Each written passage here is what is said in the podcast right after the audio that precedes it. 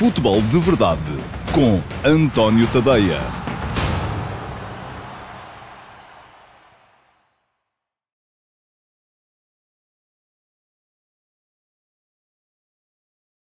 Ora lá, muito bom dia a todos. Eu sou António Tadeia. Este é o Futebol de Verdade de segunda-feira, dia 21 de setembro de um, 2020. Creio que é hoje que acaba o verão uh, e que vamos ter aí o tal solstício de outono. Um, enfim, um bom tempo já acabou há uns dias.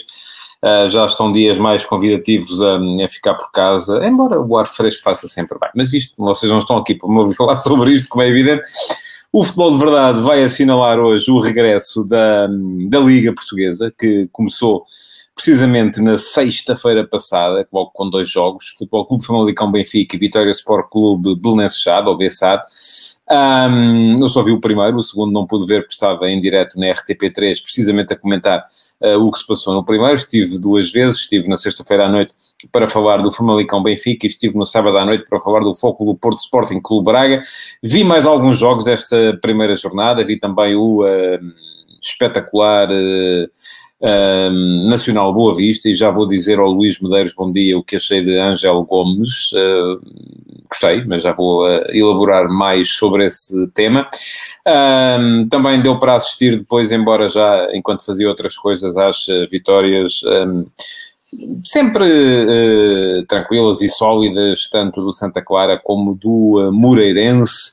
Um, enfim, é uma liga a começar um bocadinho como acabou a última, sem grandes surpresas. Parece-me que a única equipa assim a marcar uma diferença extraordinária em termos de rendimento uh, terá sido mesmo o Futebol Clube Famalicão, e já vou falar também um bocadinho sobre isso mais daqui a bocadinho. Entretanto, aquilo que tenho que vos lembrar é que o Futebol de Verdade vai para o ar todos os dias, de segunda a sexta-feira, em direto, em todas as minhas redes sociais está em direto no Facebook, está em direto no Instagram, quase todos os dias no Instagram, porque o Instagram, como não tem uma hum, ligação uh, oficial com o StreamYard, que é a plataforma pela qual eu faço este futebol de verdade, nem sempre uh, é possível fazer a ligação, às vezes falha, já aconteceu algumas vezes, enfim, Uh, espero que esteja hoje a, a funcionar.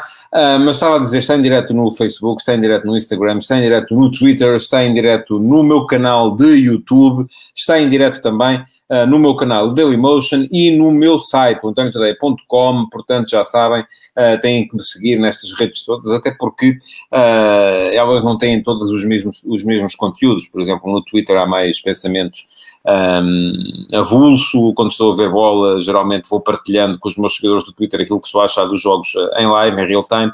Um, o Facebook é mais tanto para o futebol de verdade como para alguns conteúdos do meu site. Uh, os conteúdos estão todos no Twitter também. Uh, o Instagram, enfim, é diferente, é uma coisa mais visual. Um, e o YouTube é mesmo só para o futebol de verdade e o Dailymotion. Pronto, o site é a base de tudo. Uh, Convido-vos desde já a subscreverem tudo e a subscreverem também o podcast do Futebol de Verdade, que está aí em todos os fornecedores de podcasts que vocês possam eventualmente ter nas vossas, nas vossas, nos vossos dispositivos móveis. ou até inclusive nos vossos desktops. Bom, Vamos avançar para o futebol de verdade de hoje. Eu tenho que vos lembrar que podem deixar perguntas, um, que eu algumas vou já responder eh, em direto, à medida que elas forem sendo aqui uh, colocadas em direto na emissão, outras, aquelas a que eu não respondo em direto, ficam uh, guardadas e serão depois submetidas à seleção para o Q&A do próximo sábado. Aliás, a esse propósito, eu gostava de dizer ainda duas coisas muito breves antes de entrar na, na, no debate acerca daquilo que foi a Liga, que foi a primeira jornada da Liga. Um, a primeira é que houve algumas reações, sobretudo no Facebook, um, ao facto do Q&A do último sábado ter sido um, relacionado com, ou sobretudo relacionado com a derrota do Benfica em Salónica contra o PAOK. E houve logo gente a queixar-se, a dizer, bom, e tal, só vês o Benfica quando perde, o Benfica ganhou, e disse, não falas tu aqui. A questão é que uh, ah, um, o Q&A, pergunta e resposta, é isso mesmo, é para responder às perguntas que vocês forem deixando.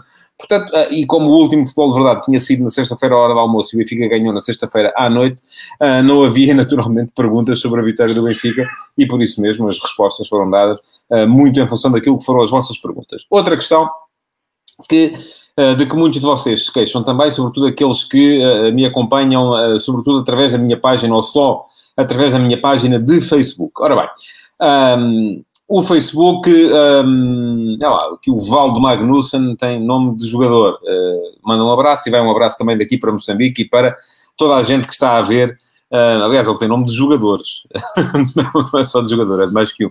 um. E vem um abraço também para toda a gente que está a acompanhar, quer seja em Portugal, quer seja também uh, por esse mundo fora, porque as redes sociais nos permitem isto. Ora bem, eu estava aqui a dizer e quero explicar isto muito rapidamente, aliás, quero ver se faço um, um post de Facebook também para explicar isto às pessoas. Um, quem me acompanha, sobretudo através do Facebook, não pode estar à espera, uh, não só que a minha página de Facebook vos dê todos os conteúdos que eu tenho uh, no meu site, como também depois que o algoritmo do Facebook vos mostre todos os posts que eu coloco na minha página. Uh, e eu peço desculpa se houver aqui barulho à volta, é que o meu gato parece que está num momento de loucura e por isso está aqui a, a, a fazer uma barulheira por aqui afora. Bom, mas eu estava a dizer, não estejam à espera que uh, o meu, uh, a minha página de Facebook possa dar-vos todos os conteúdos que estão no site, porque não pode.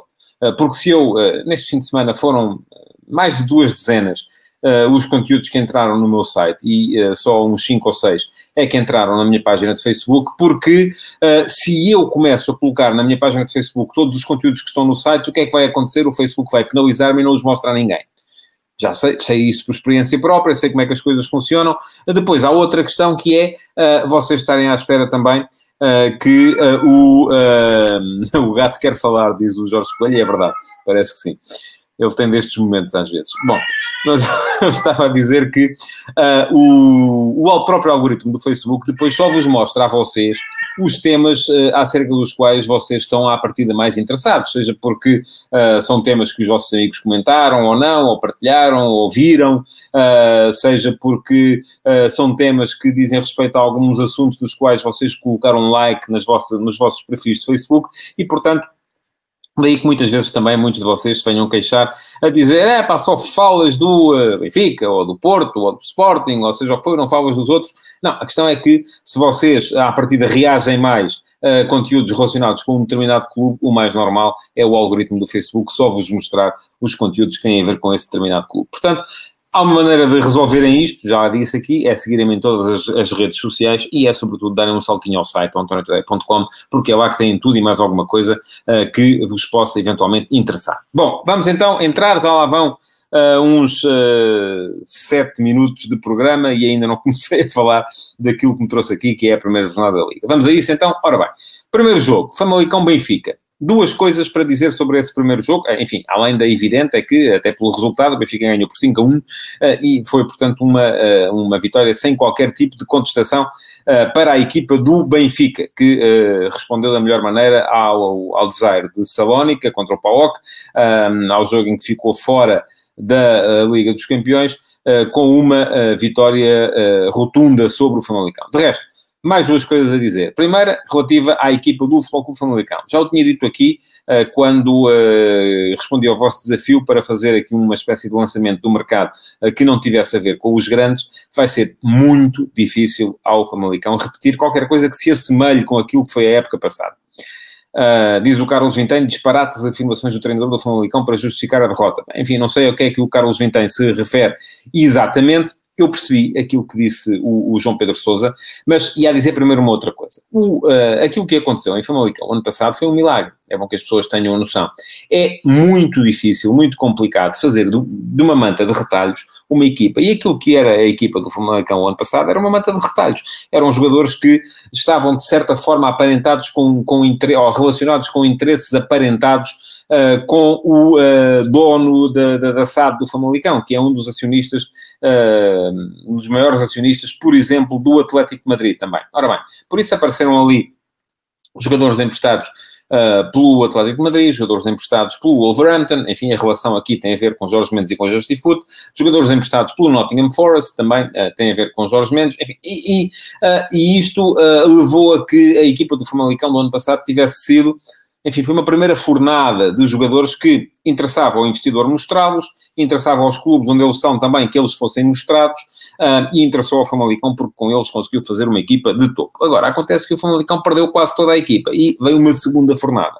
E seria, do meu ponto de vista, um milagre que a segunda fornada resultasse tão boa quanto a primeira. Agora, há uma coisa que teve a ver com as declarações, as tais declarações uh, de João Pedro Sousa, não sei se é dessas que o Carlos Ventém fala quando diz que foi um disparate, é que ele disse que gostou mais do jogar da equipa uh, na sexta-feira do que tinha gostado no primeiro jogo da, da, do campeonato do ano passado, em que o Famalicão ganhou por 2-0 fora ao Santa Clara e fez uma exibição sofrível. Eu lembro-me porque vi esse jogo, estava muito curioso com a equipa do Famalicão no ano passado e vi esse jogo, recordo-me perfeitamente.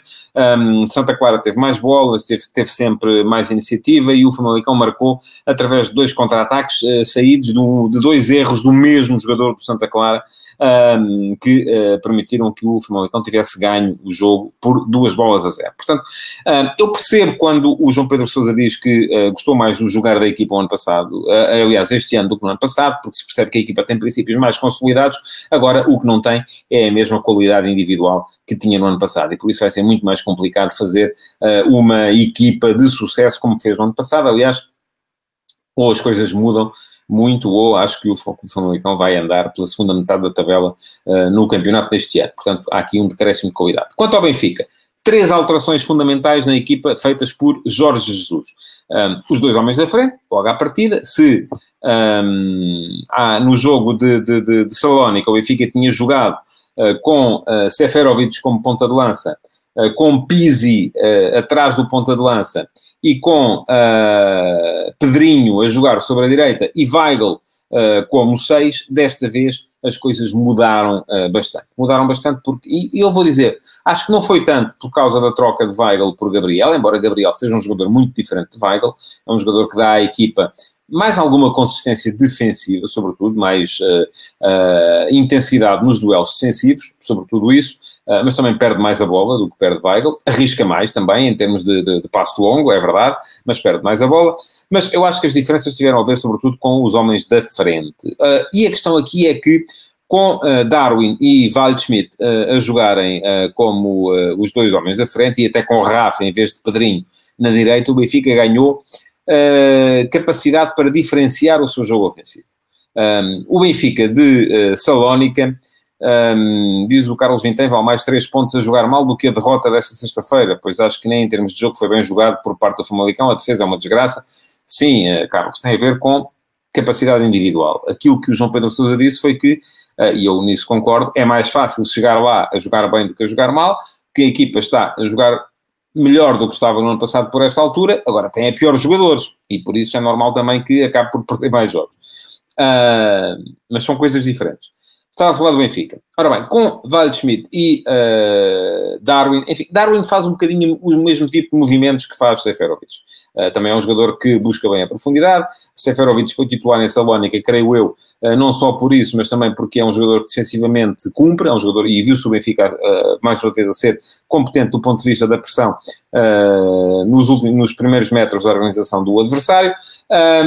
Mas a grande diferença esteve de facto na introdução de Waldschmidt e Rafa em vez de Pedrinho e Pizzi. Porquê?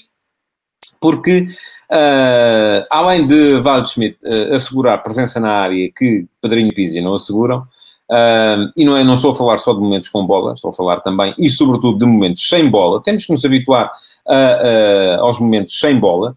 o José Souza dá-me aqui uma, uma pergunta tão grande, tão grande, mas já olhei aqui para o fim. Se no sábado aconteceu verdade desportiva, ouça, que o treinador do Famalicão ficou muito contente. Está bem, ó, ó José Sousa. Ok, uh, vamos, eu fico, registro a sua opinião, não é a minha, uh, e vamos seguir em frente. Aliás, essa é outra coisa que me uh, deixou triste relativamente aos jogos deste fim de semana, é que já voltou a, a argumentação que francamente não interessa nada. Que o Benfica ganhou porque o Famalicão não quis ganhar. Que o Porto ganhou porque o árbitro roubou dois penaltis. Enfim, ouçam, tenham um juízo. Está bem? O Benfica ganhou porque foi muito melhor do que o Famalicão. O Famalicão tem muitas dificuldades para criar uma equipa este ano. Não sei se vai conseguir fazer uma equipa uh, sequer próxima do ano passado. E os dois penaltis do Porto, vou dizê-lo já em antecipação aqui, para dizer daqui a bocado, foram absolutamente bem, bem assinalados. Portanto, não há cá conversa a esse respeito. E o fora de jogo dos, dos 8 centímetros. Estava fora de jogo 8 centímetros, o que é que a gente está de fazer, não é? Não há muito a dizer a esse respeito. Pronto. Vamos seguir em frente e falar de bola, se não se importa. Uh, estava a explicar que com o Waldschmidt e Rafa, o Benfica, e sobretudo Waldschmidt dá ao, um, ao Benfica a possibilidade de ter presença na área, sobretudo sem bola. Também sem, vamos dizer assim, ah, mas o Pizzi vai, ah, então o Pizzi marcou, fartou-se de marcar gols e de fazer assistências na época passada. Uh, sim, mas uh, sem bola raramente lá está. E, e, e, aqui, fundamentalmente, as movimentações dos jogadores, eu já expliquei aqui um programa da semana passada, um, se o jogo tiver 50 minutos de tempo útil e um jogador tiver um minuto, entre um a dois minutos com a bola nos pés, os outros 48 minutos ele está a ser importante pela ação que está a ter sem bola. Portanto, grande parte da ação importante do jogador é sem bola. E é sem bola pela forma como condiciona a forma do adversário defender. E com uh, Waldschmidt, além disso, o Benfica consegue ter um jogador que, uh, que é um 10 moderno. Eu hoje escrevi sobre isso no último passo, aliás, quem quiser uh, ler sobre o tema pode ir ao antoniotoday.com e ler o último passo de hoje. O último passo sai todos os dias, de segunda a sexta, às 8 da manhã, um, porque os 10 já não são aquilo que eram há 20 anos. Waldschmidt vem provar aquilo que eu ando a dizer que falta ao Benfica, desde que Fábio que saiu, diz o Marco Lopes, é verdade. Uh, e volto, escrevi hoje de manhã uma coisa que eu acho que é verdade, enfim, é a minha opinião, uh, não, não, não tem que ser a verdade absoluta, mas eu aqui bato-me pelas minhas ideias. É que o Benfica só tem dois jogadores capazes de uh, jogar naquela posição, neste momento. Waldschmidt e Gonçalo Ramos. E, aliás, quem viu o Gonçalo Ramos enfim, o nível era muito mais baixo, é verdade. Aliás, o próprio nível do jogo de Famalicão não foi muito elevado, foi um nível de. de, de, de um, porque o adversário não foi capaz de mais. Não é, não quis, é, não foi capaz de mais.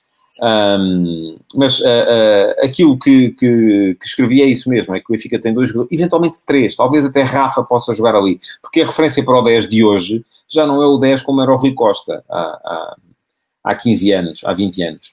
Um, o 10 de hoje, nem o Aymar, o 10 de hoje é um 10 como era o Saviola, uh, com, não, pergunta-me o Tiago Neves se o Chiquinho poderá jogar nessa posição, eu vou-lhe já dizer, numa equipa com o volume ofensivo do Benfica, eu acho que não.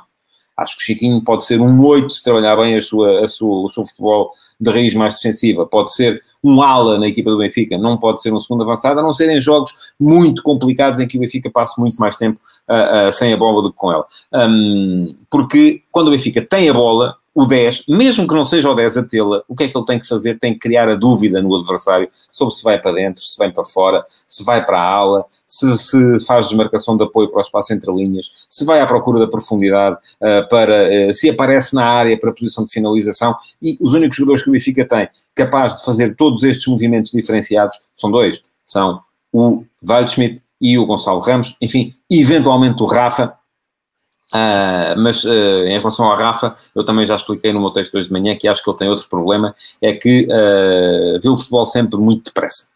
E no futebol, às vezes, lembram-se de Jonas, Jonas era o melhor exemplo para isso que eu estou a dizer. Jonas às vezes travava e os adversários saíam-lhe da frente com a travagem que ele conseguia fazer ao jogo bom, há muitas perguntas sobre o Benfica, não vou poder responder a todas hoje, vão continuando a fazê-las e é isso que vos dá prazer. E elas ficarão para o Q&A do próximo sábado, sem dúvida nenhuma, agradeço que as façam, uh, mas eu preciso andar para a frente porque aqui o relógio já mostra, uh, já mostra 18 minutos de programa e, portanto, temos que seguir em frente, senão passamos o programa todo a falar uh, do Famalicão Benfica e depois lá vêm as críticas a dizer que eu só falo do Benfica e neste caso teriam razão. Uh, antes de falar do Porto Braga, ainda uma nota para o, uh, jogo que não vi, que foi o Vitória Sport Clube Bessade. Surpreendido, fiquei surpreendido com o resultado, é verdade que sim. Uh, Diz-me, vou só responder a esta, do Pedro Roque Pimentel. Pode ser precipitado por o Waldschmidt num patamar de jogador-chave só porque marcou dois golos ao Famalicão? Claro que não é nenhum tosco, não vai marcar dois golos por jogo, também não estou a dizer que vai, nunca disse que vai, e vou-lhe mesmo dizer o seguinte, ao Pedro Roque Pimentel. Eu já dizia isto antes de ele marcar os dois golos ao Famalicão. Portanto, e não foi pelos muitos gols que ele marcou na época passada no Freiburg, que eu acho que foram nove só. Portanto, não é por aí. É, é por olhar para as características dos jogadores e perceber o que é que os sistemas e os modelos pedem. Eu não estou a dizer que Waldschmidt é, e já houve comentários desses hoje de manhã, ah, lá está este e tal, a comparar o Waldschmidt ao Rui Costa, como se o talento... Não estou a falar de talento. Rui Costa teve um talento como provavelmente não aparecerá ninguém no Benfica, nem o Félix, nem... Ouça, ninguém no Benfica nos tempos mais próximos. Estou a falar de características Imaginem, se é mais fácil para vocês, é assim, imaginem a diferença entre um guarda-redes e um ponta de lança. Pronto, aqui estou-vos a falar de características entre primeiro avançado, segundo avançado uh, e uh, terceiro médio. São coisas diferentes. E no sistema de Jorge Jesus, Jorge Jesus já o aplica em Portugal há muito tempo, com pequenas nuances, pequenas diferenças, portanto, não é assim tão difícil perceber o que é que ele quer de cada posição. A pergunta do milhão de euros, porque é que não os colocou em Salónica, diz o João Batista, não sei, tem que, uh, o Jesus deu ali um lamiré uh, dizer que o Darwin tinha acabado de chegar e que o uh, Schmidt vinha de duas semanas de férias na seleção da Alemanha, onde não fez nada. Uh, pronto, se calhar foi por isso, eu acho que ele basicamente se enganou, mas também acontece, não é? Pode acontecer, mas vamos andar em frente.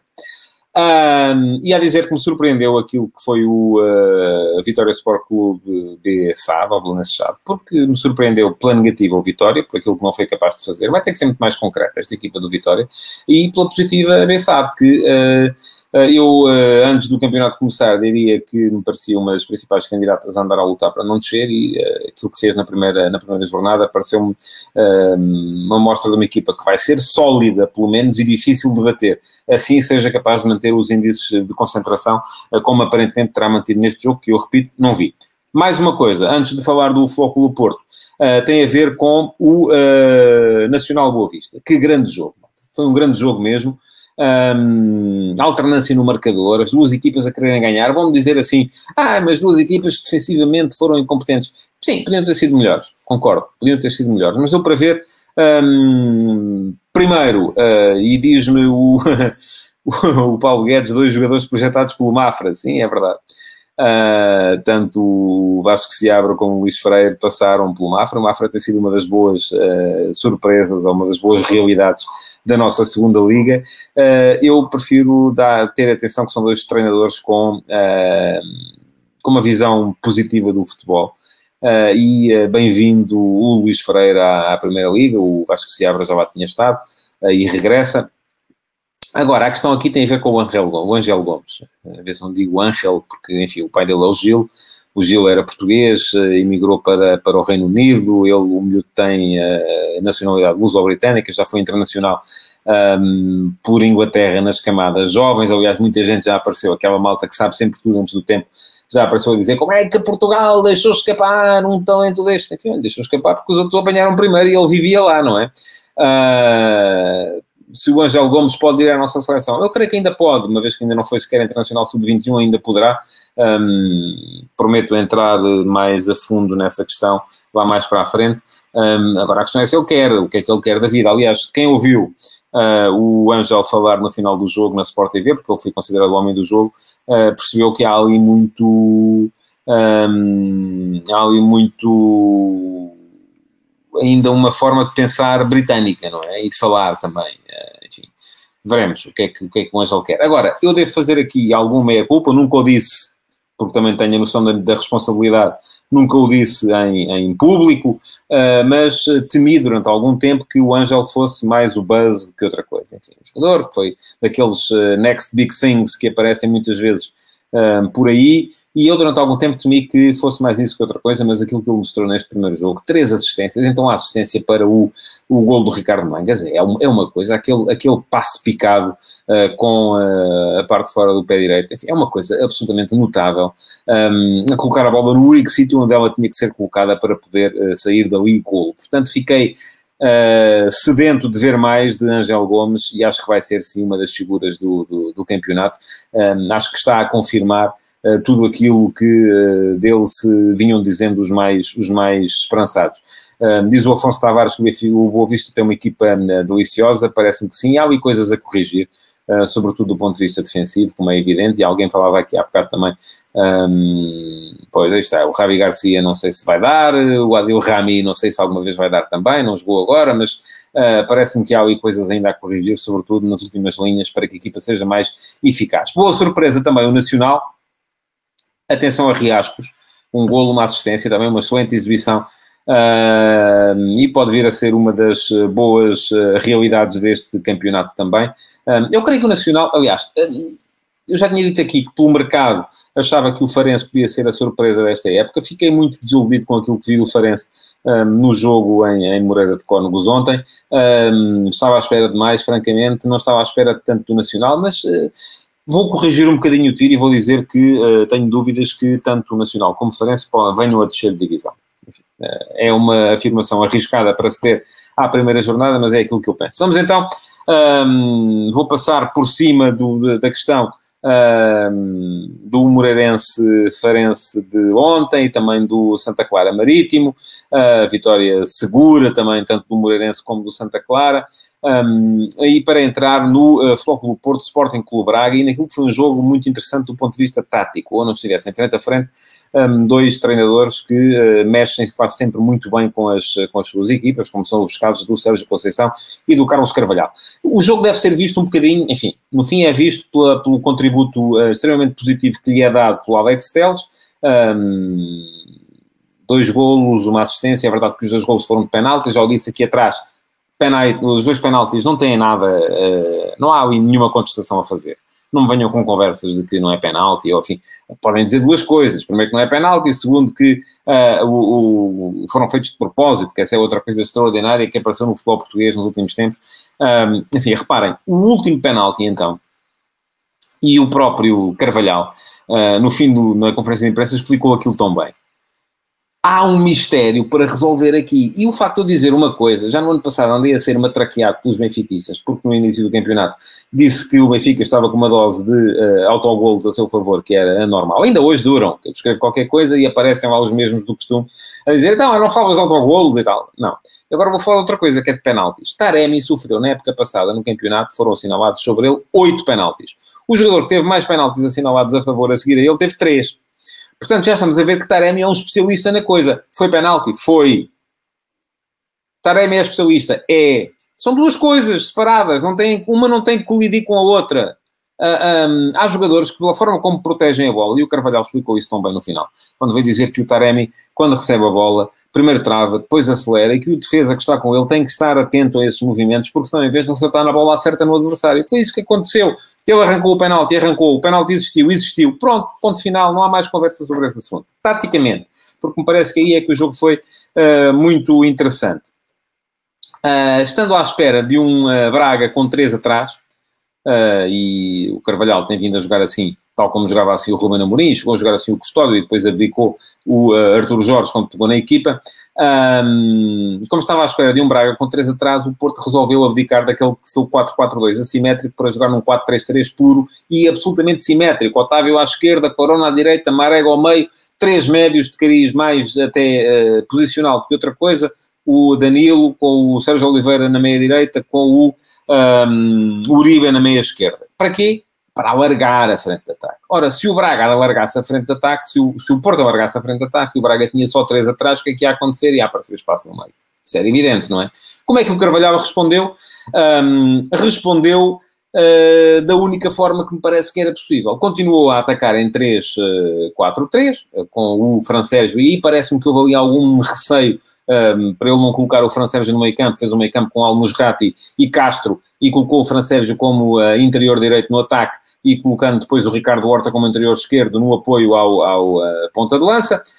Um, mas eh, continua a atacar em 3-4-3, uh, com os dois alas projetados, o Sequeira à esquerda, o Jogaio à, à direita, mas na altura de defender baixava, mudava para 4-4-2, encostando o Raul Silva a lateral esquerdo, uh, e uh, baixando o Jogaio para o lateral, mas mantendo o Sequeira numa segunda linha, numa linha de meio campo. Para quê? Para impedir que esse espaço se criasse no meio. Acontece que a equipa estava condicionada à forma de pensar em 3-4-3 e depois de se colocar em vantagem, até um bocadinho contra a corrente do jogo, porque o Braga marcou um bocadinho contra a corrente do jogo, uh, continua muito centrada no espaço interior. Eu, na altura, aliás, tuitei sobre isso durante o jogo, porque lá está, se me acompanharem no Twitter, os jogos que eu estiver a ver, vou uh, partilhando os meus pensamentos uh, à medida que eles vão, que os jogos vão decorrendo, em real time.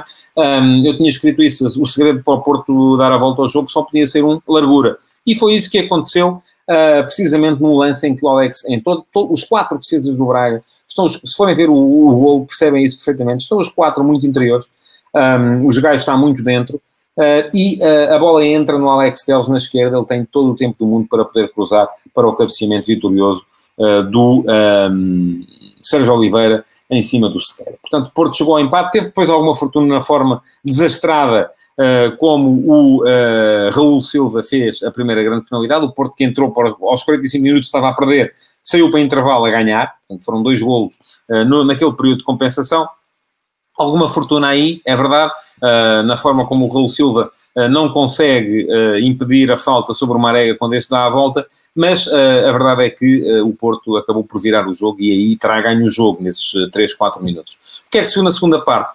Um Braga que, enquanto manteve a sua ideia inicial e o equilíbrio inicial, até foi capaz de voltar a equilibrar o jogo. E há uma oportunidade claríssima de golo do Ricardo Horta. Um, nem sei, ainda hoje estou para perceber como é que ele uh, chutou aquela bola para, tão para cima.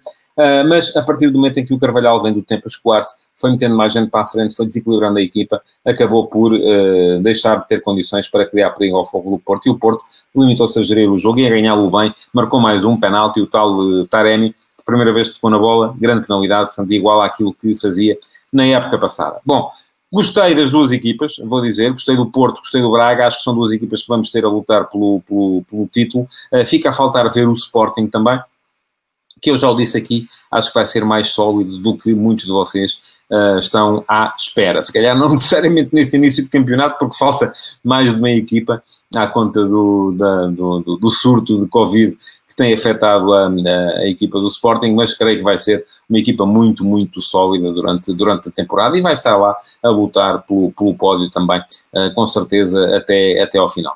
Bom, um, está a chegar ao fim o futebol de verdade de hoje. Já vamos com. Deixem cá ver, exato, são os 30 minutos da praxe.